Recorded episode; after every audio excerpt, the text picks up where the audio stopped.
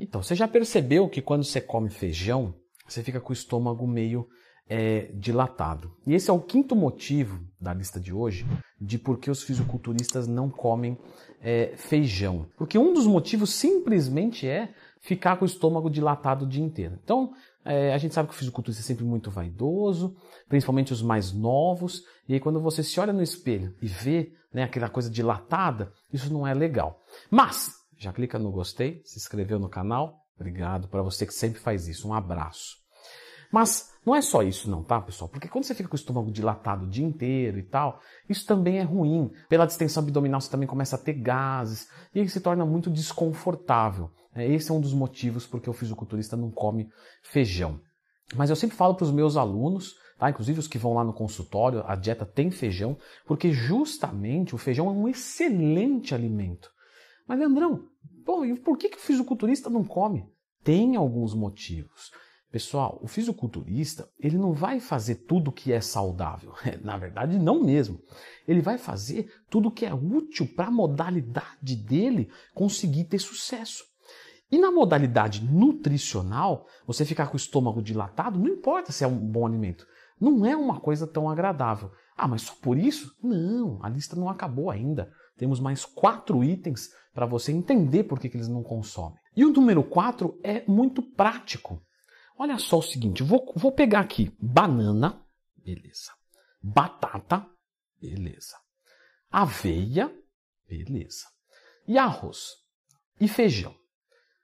A banana é só descascar e mandar. A aveia é só abrir a caixa, fazer o mingau e pau. A batata e o arroz, você cozinha na água ali, rapidinho tá pronto, tranquilo, fácil temperar, só botar sal, tudo certo. E o feijão? Nossa, o feijão é um rolo. Se você for fazer o feijão de uma forma igual a sua mamãe fazia, né? Aquele feijão da mamãe.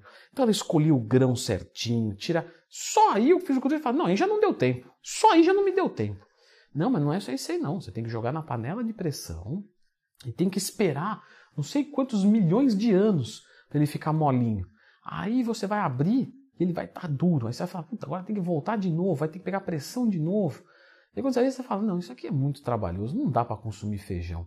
Então, é, a praticidade para qualquer um, né, isso para qualquer pessoa, é, é, um fator que pesa muito. E a gente sabe que muito fisiculturista cozinha por conta própria. Inclusive, é, a maioria deles, de, a nível não, né, de Olímpia e tal, que já está realmente num nível muito alto, onde tem um aporte financeiro maior por causa de patrocínio, não por causa do Olímpia, porque o cheque que se ganha lá é, é um valor irrisório para a preparação, você busca praticidade. Então, é, normalmente o fisiculturista já tem que ser fisiculturista, que é uma profissão, é um trabalho, tem que trabalhar, tem que cozinhar, porque é um trabalho de 24 horas por dia. Então, é, essa mão de obra a mais, normalmente o fisiculturista corre. Número 3, porque o feijão tem baixíssimo índice glicêmico. Aí você vai dizer, Leandro, mas o índice glicêmico não é bom? Você já até explicou aqui sobre índice glicêmico. Pessoal, sempre que tiver uma dúvida, inclusive, lembra de procurar, tá? Leandro Twin, mais tema. Fantástico, corretíssimo. Baixo índice glicêmico é bom, sempre é bem-vindo. Então, quando você coloca um alimento de muito baixo índice glicêmico, o que, que acontece? Ele vai ter o tempo de digestão mais lento, porque ele cai mais devagarinho. O açúcar vai caindo a conta gotas na corrente sanguínea. Açúcar, pelo amor de Deus, tá? Eu sei que não é açúcar, é amido que vira glicose e cai na corrente sanguínea. Mas é devagarinho o processo de digestão. Então, por ser devagarinho e o fisiculturista ter que comer um, um vagão de comida por dia, se torna inviável, porque eu vou ficar cheio o dia inteiro, sem fome o dia inteiro. Comi agora aqui. É, e não é igual você que come 300 gramas de arroz. Ele vai comer 600 gramas de feijão. Você já se imaginou comer mais de meio quilo de feijão de uma vez? Só de imaginar parece cair um tijolo no estômago. Exatamente isso que acontece. Vai comer uma quantidade tão grande que aí se torna desinteressante para o resto do dia você consumir. Então esse é mais um motivo do, do porquê os fisiculturistas não comem feijão. O nosso número dois é por causa das fibras. André, mas aí tá difícil, cara, porque a fibra você falou que era boa e agora não é boa. Pessoal, a fibra é excelente. Só que o que acontece é o seguinte: se você consumir muita fibra, você vai conhecer a porcelana mais intimamente. Porque você vai virar amiga dela. Você vai estar o dia inteiro com ela. Né? Você vai se esfriar e ela vai se esquentar de tanto contato que vai ter. E não é só isso, vai, vai dar desarranjo, vai dar diarreia, vai dar gases. Então, o excesso de fibras é ruim. Ah, Leandrão, mas aí não precisa ter o excesso, não é? Porque o feijão. Só que o fisiculturista come muito, você entendeu? Não é igual a gente. A gente vai comer 3, 3.500 calorias no dia. O metabolizão tá, tá arrebentando, 4 mil. Fervoroso o metabolismo, 4.500. Fisiculturista vai de 6 mil, 7 mil, 8 mil.